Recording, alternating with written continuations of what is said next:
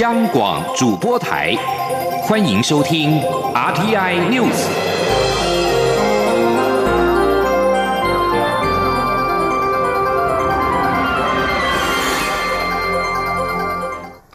各位好，我是张旭华，欢迎收听这节央广主播台提供给您的 RTI News。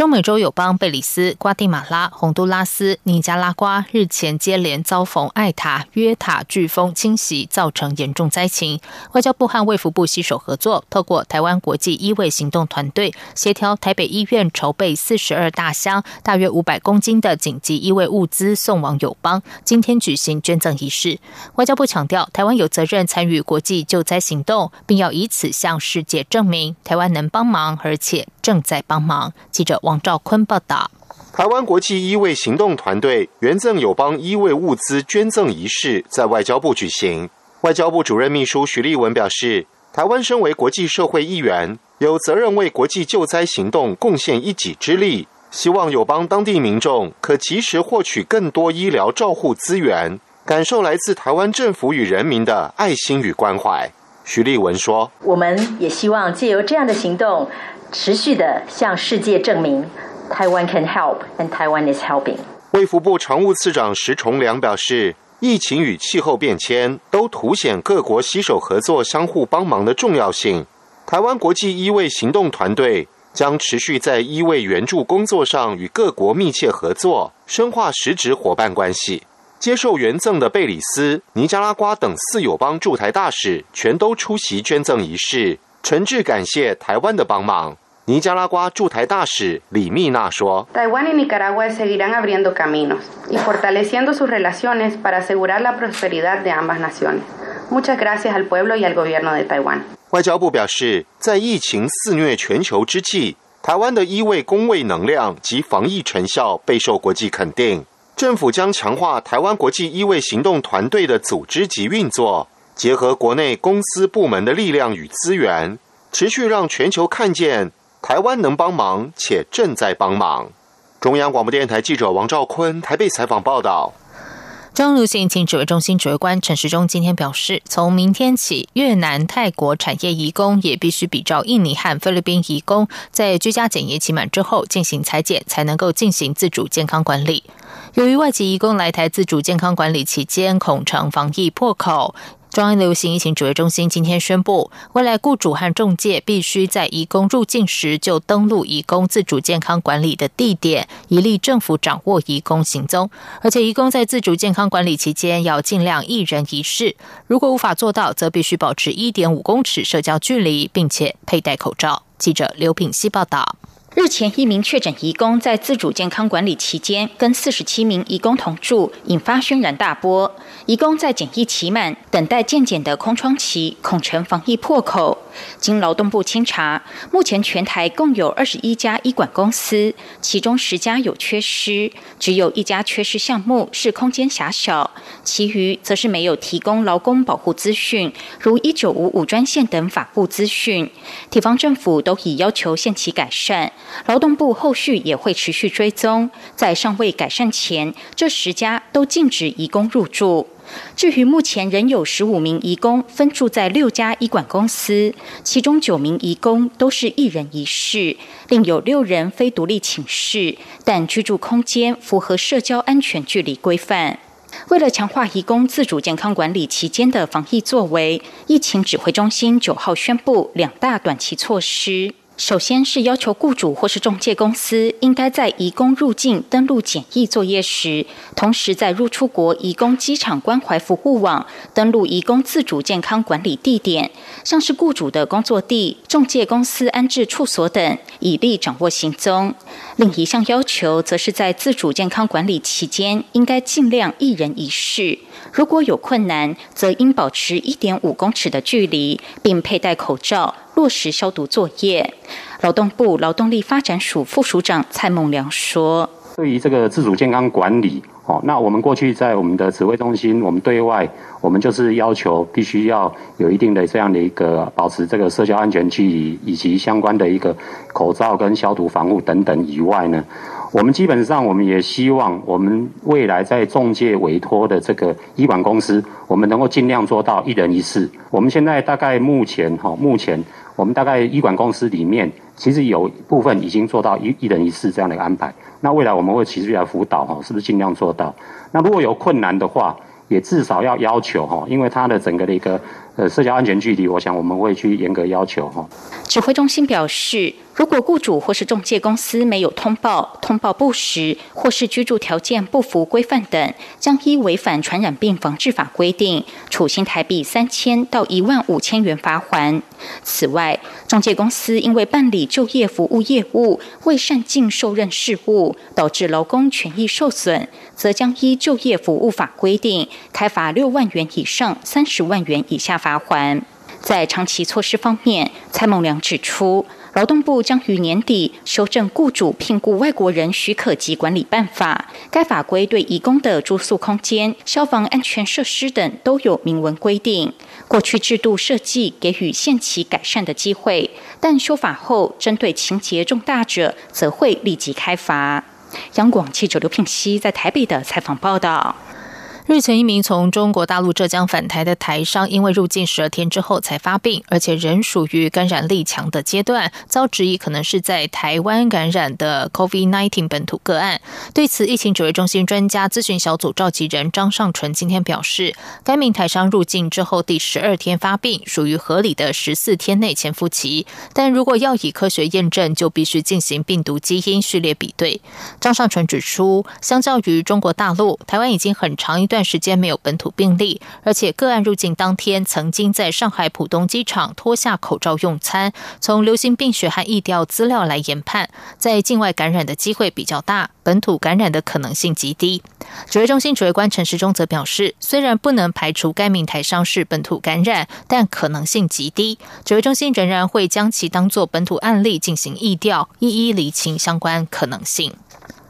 接下来关心的是，旱灾中央灾害应变中心今天召开第四次工作汇报，并决议要提前盘点进入二阶限水的准备工作，引发联想。不过，水利署在会后记者会上强调，并非下次汇报就要调整水情灯号，只是预做准备。另外，会中还决议，桃竹苗及台中明年一起到做是否停灌，需审慎评估。同样预计下次汇报再做决定。记者谢嘉欣报道。全台水情并未好转，各主要水库蓄水率依旧偏低。旱灾中央灾害应变中心九号召开第四次工作汇报，由指挥官经济部长王美花亲自主持。会中决议，近期虽有降雨，但气象局预测明年五月底前降雨仍是偏少，需持续抗旱。且澎湖因当地水库的蓄水率持续偏低，确定将澎湖水情灯号调整为需要注意的绿灯，其余不变。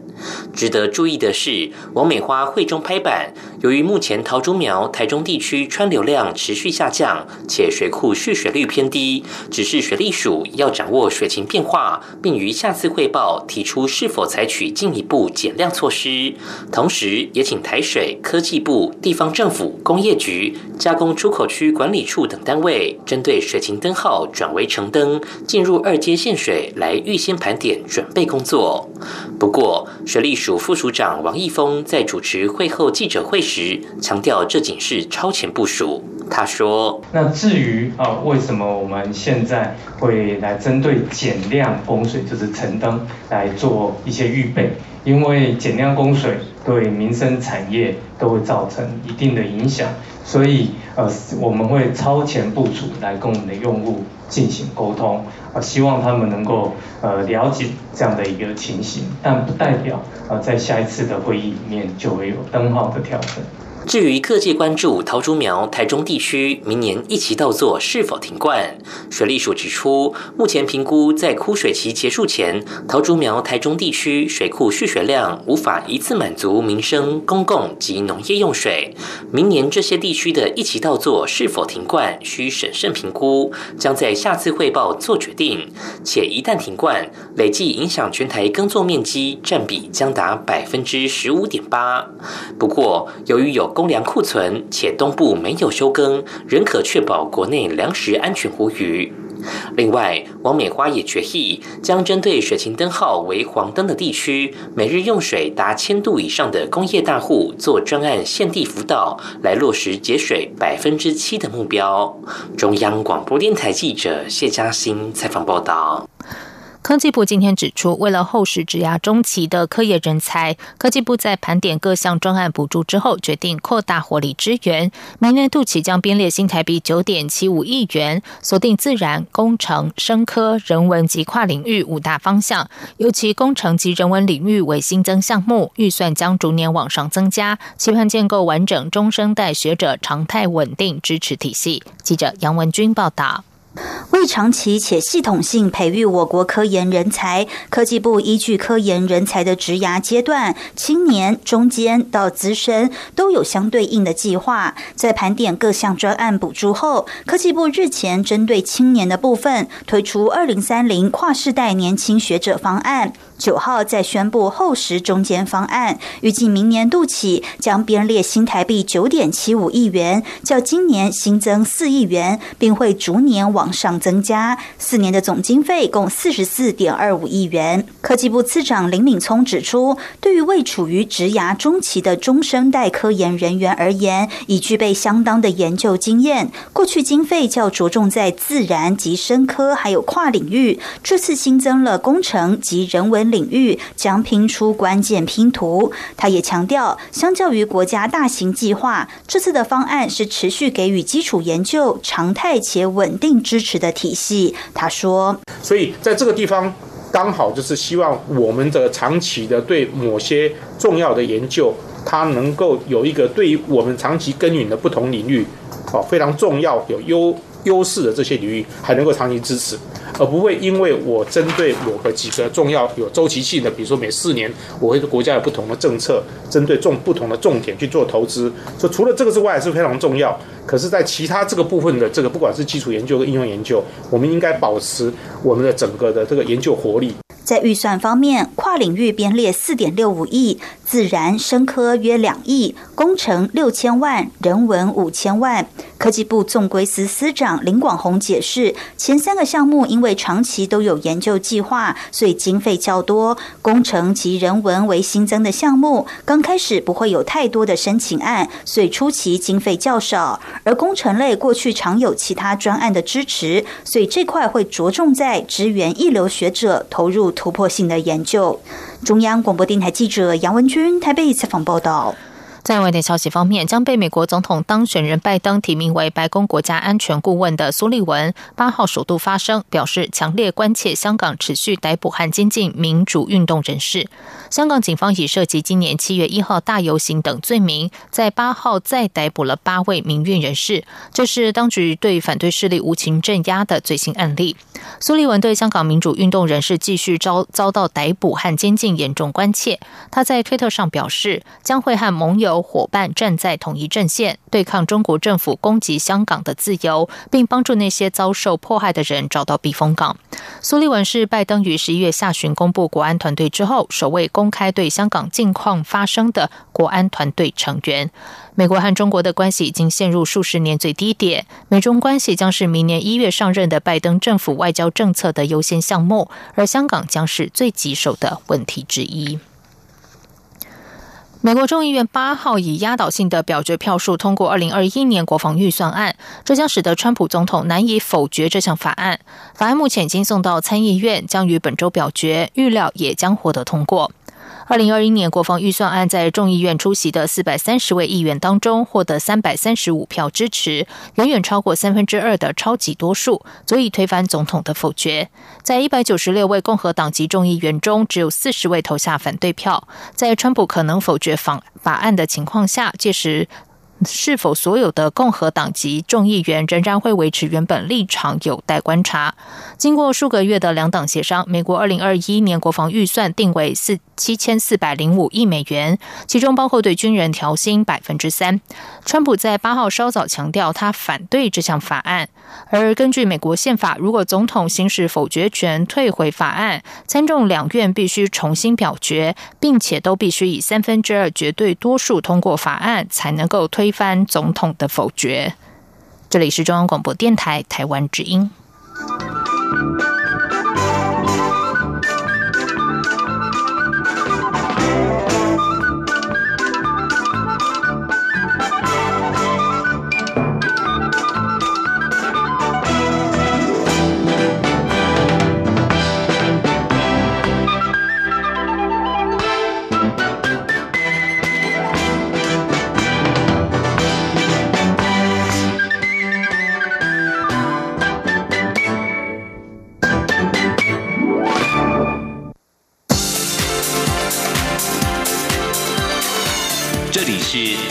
广播电台，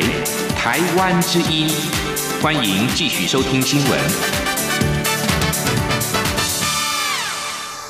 时间是十九点十五分，欢迎继续收听新闻。首先要来关心的是，中央广播电台将于十二月十三号在台北时间十八点三十分到十九点。呃，正式复播这个韩语的短播节目，那么并且会在十二月十号举办韩语短播节目的复播茶会。阔别十五年，台韩天宫将将要会再次的舞动电波，台湾的声音将会借由央广的短波频率直送到韩国各地。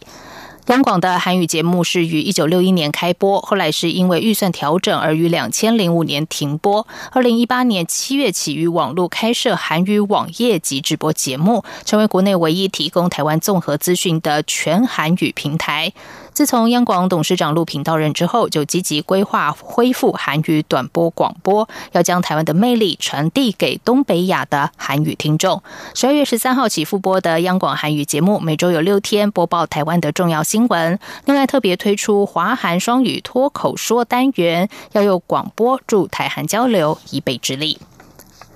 继续来关心的是，行政院长苏贞昌今天出席台湾观光协会六十四周年庆时表示，面对这一次的武汉肺炎 （COVID-19） 疫情，不仅让全世界看到台湾是最安全的地方，同时政府寄出的三倍券也让台湾成为全球极少数经济成长的国家。因此，他也呼吁还没有领三倍券的人赶快领，还没花的赶快花，因为只剩下二十天，还有新台币一百亿元。记者吴丽君报道。行政院长苏贞昌九号在台湾观光协会六十四周年庆祝大会上表示，当全球受到武汉肺炎疫情冲击，超过六千多万人确诊，一百五十万人死亡，许多国家被迫锁国、封城、停课、宵禁的此时此刻，台湾却可以办大型聚会、正常生活，可以有五十万人看国庆烟火。台北国际旅展也可以如常举行，有如乱世中的福地。苏贞昌进一步指出，台湾观光协会比交通部观光局早十五年成立，一直以来都是让台湾被世界看见，也让世界更愿意来看台湾的重要推手。尤其台湾不只是山川美丽、人情温暖，不只是美食令人难忘，面。面对这次疫情，更让全球看到台湾不仅防疫成功，也是世界最安全的地方。相信疫情过后，一定会有更多国际友人想来台湾观光。此外，苏贞昌也强调，行政院发放的三倍券，不仅在七到十一月带动国内的零售百货业营收，较疫情发生前的去年同期还要高，甚。甚至创下历史新高，更让台湾在各国都是经济负成长的情况下，成为全球极少数经济正成长的国家。因此，他也呼吁还没领三倍券的国人赶快领，还没花的赶快花。他说：“光我们政府花的三倍券，台湾两千三百五十六万人口。”已经有两千三百一十四万人领这个三倍券，也就是还有一小部分人还没有领，而有些领的人还没有花，所以还没有领的赶快领，因为只剩下二十天，还没有花的赶快花，因为还有一百亿。苏贞昌也鼓励大家利用三倍券到台湾各处去观光，享受物超所值的旅游体验，并感谢国人齐心协力，让世界看到台湾的美丽，更知道台湾欢迎世界，台湾也要走向世界。中央广播电台记者吴丽君在台北采访报道。因应明年元旦扩大开放含有莱克多巴胺的猪肉进口，新北市今天宣布，要求九大行业明确标出不含莱克多巴胺的资讯，未依规定登录及标示且限期没有改正者，依新北市食品安全卫生管理自治条例的规定，最重可处新台币十万元的罚款，并得按次处罚。记者王维婷报道。新北市议会八号三读通过《新北市食品安全卫生管理自治条例修正案》，规定瘦肉精零检出。新北市政府继联合肉品业者不进口来猪之后，九号再度宣布，使用进口猪肉的餐饮店家必须清楚标示出不含莱克多巴胺的资讯。新北市长侯友谊表示，新北市坚持来季零检出，依照新通过的自治条例，经公告业别之业者，如果使用进口猪肉原料，需进行莱克多巴胺检验，并将检验不含莱克多巴胺的资讯供消费者参考。如果使用国产猪者，则需提供产地证明。侯友谊说：“按照我们食安自治条例，我们有九个行业。”要清楚的把来猪含跟不含，只要是进口猪肉，就要写清楚，到底有没有含来猪以及非来猪。新北市自治条例修法进来猪将送行政院会核定公告。媒体询问，若政院否决新北市自治条例的规定，新北会如何应应？侯友谊表示，将采取法律行动，包括市县或诉愿等。修订后的新北市自治条例规定，若猪肉以及加工制品验出乙型受体素未超过安全容许标准者，将处三万元以上十万元以下罚款，并得按次处罚；超过安全容许标准者，处六万以上两亿元以下罚款，并得按次处罚。修正后的自治条例也规定，公告业别须于新北市食材登录平台揭露猪肉及其猪肉原料原产地是否含有莱克多巴胺及上传相关检验报告或来源证明等事项，并于营业处所公开揭露。未依规定进行登录及标示者，限期未改正者，最重可处十万元罚款，并得按次处罚；若标示不实，可处四万元以上四百万元以下罚款。新北市卫生局指出，明年一月起，酒类餐饮业者陆续实施明白标示不含来剂。第一阶段，西式连锁素食业、宴席餐厅、大卖场连锁超市、连锁烘焙业、上市上柜餐厅业者，明年一月起需标示无来。季第二阶段则会再加入连锁早餐店、连锁超商、医院美食街和百货美食街。中央广播电台记者王维婷采访报道。对于新北市的制定，对此，行政院长苏贞昌今天下午出席活动时强调，实案的问题要举国一致，才不会乱套。继续来关心的是，社会住宅的租金到底该怎么算才合理？朝野立委依据住宅法规定指出，政府早在二零一九年初就应该要建立社会住宅负担基准等计算方式，但至今仍然没有看见。内政部次长陈宗彦今天对此回应，将会请营建署和驻都中心尽速着手处理。记者林永清采访报道。台北市民伦社会住宅月租破四万，引发争议。内政部长徐国勇上午表示，中央早就定有社会住宅一般状况市价八折、弱势家庭六四折的标准，并认为地方政府应该有能力办理。不过，民进党立委管碧玲在内政委员会质询时指出，社宅租金的计算方式，中央并未如期制定。管碧玲说：“那这个到底会不会如期制定？”这个我们会请银建署还是要警署来做处理，跟驻都中心。对，是是，但是一定要哈做到合理，好做到合理，然后这个我们会请民建署警署来合理有效再拿出来，好不好？好，这个很重要，好不好？好好，谢谢。民众党立委蔡碧如、时代力量立委王婉玉也认为，社宅租金计算公式应该由中央制定。王婉玉说。我会觉得要就是因为当初在住宅法的讨论，一定是有经过讨论之后有共识，才有办法完成这个修法的。那既然如此，就应该要来落实，再来落实。那另外一个部分就是说，我们看到这个租金负担的标准，其实有一些东西，我觉得面向可能也要再更细致，包括说，呃，是不是要各县市一起来做处理，以及说一般和落实的部分，是应该要考虑到落实他们实际上的状况，到底我们即使打了六四折，他能负担得起吗？搞不好还是负担不起的，那这样其实就失去了这个六四折的意义在嘛。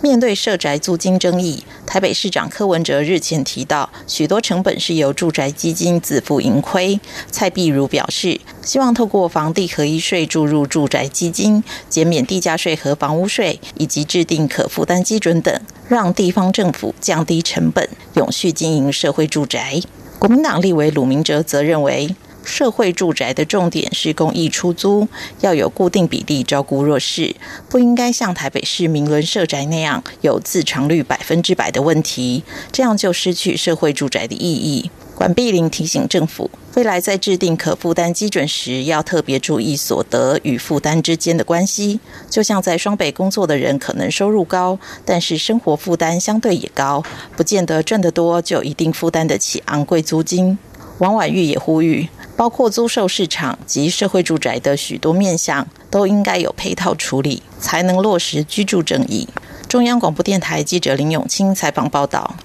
接下来进行今天的前进新南向。前进新南向。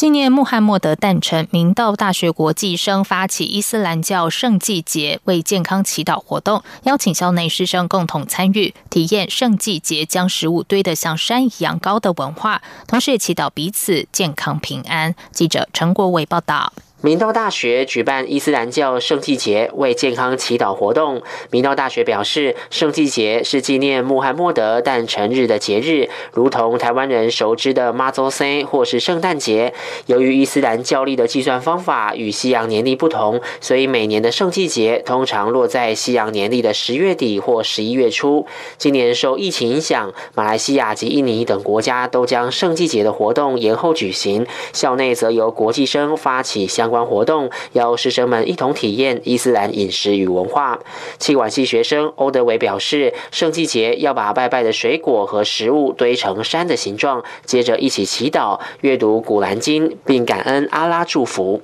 在印尼圣祭节叫毛利纳比，在这一天我们会准备古鲁安，那个是山的意思。古鲁安有水果，然后饼干有食物，我们对跟山一样高。庆祝穆罕默德生日这一天，还在圣节该该在节，是印尼三个重要的节日。在台湾读书，我们会想家，我们很学校办一起活动，然后我们很开心，也让家人知道我们在台湾过得很好。活动主办人来自印尼的辛蒂亚指出，圣季节和西方的圣诞节一样，在过节时城市里会有许多节庆布置，大家会到清真寺礼拜，听教长讲述穆罕默德的历史和建立伊斯兰教的过程，在一起用餐。小孩子也会收到糖果等甜食。相较于开斋节，圣季节的过节气氛比较欢乐。明道大学目前约有两百名穆斯林学生。欧德维说：“感谢学校尊重穆斯林文化。”还设置祈祷室，学生餐厅也会标示食物内容有没有猪肉。国际学院的师生平时都会一起举办活动，分享各国好吃的食物，让他觉得在台湾读书充满温暖。中央广播电台记者陈国伟采访报道。教育部应应中小学国际教育白皮书二点零，今天宣布成立台湾国际教育旅行联盟二点零，由新北市永平高中校长刘淑芬担任总召集人。教育部表示，未来将能够更快速的媒合我国中小学与国外中小学的交流，而且交流的国家将从原来的日本和韩国推展到其他国家，并优先扩及到新南向国家以及邦交国。教育部从两千年开始推展国际教育旅行的理念。后来成立高中职推动国际教育旅行联盟，再改名为。台湾国际教育旅行联盟。教育部国中小学教育国际化专案办公室执秘邱玉婵提到，以往国内交流学校以一百五十一所高中职为主，在台湾国际教育旅行联盟二点零下个月正式运作之后，将会扩及到全国四千八百一十八所中小学都能够参与，而且交流的模式还会增加网络交流、外籍人士入校志工服务、参与国际会议，还有竞赛等等。以上新闻由张旭华编辑播报，这里是中央广播电台台湾之音。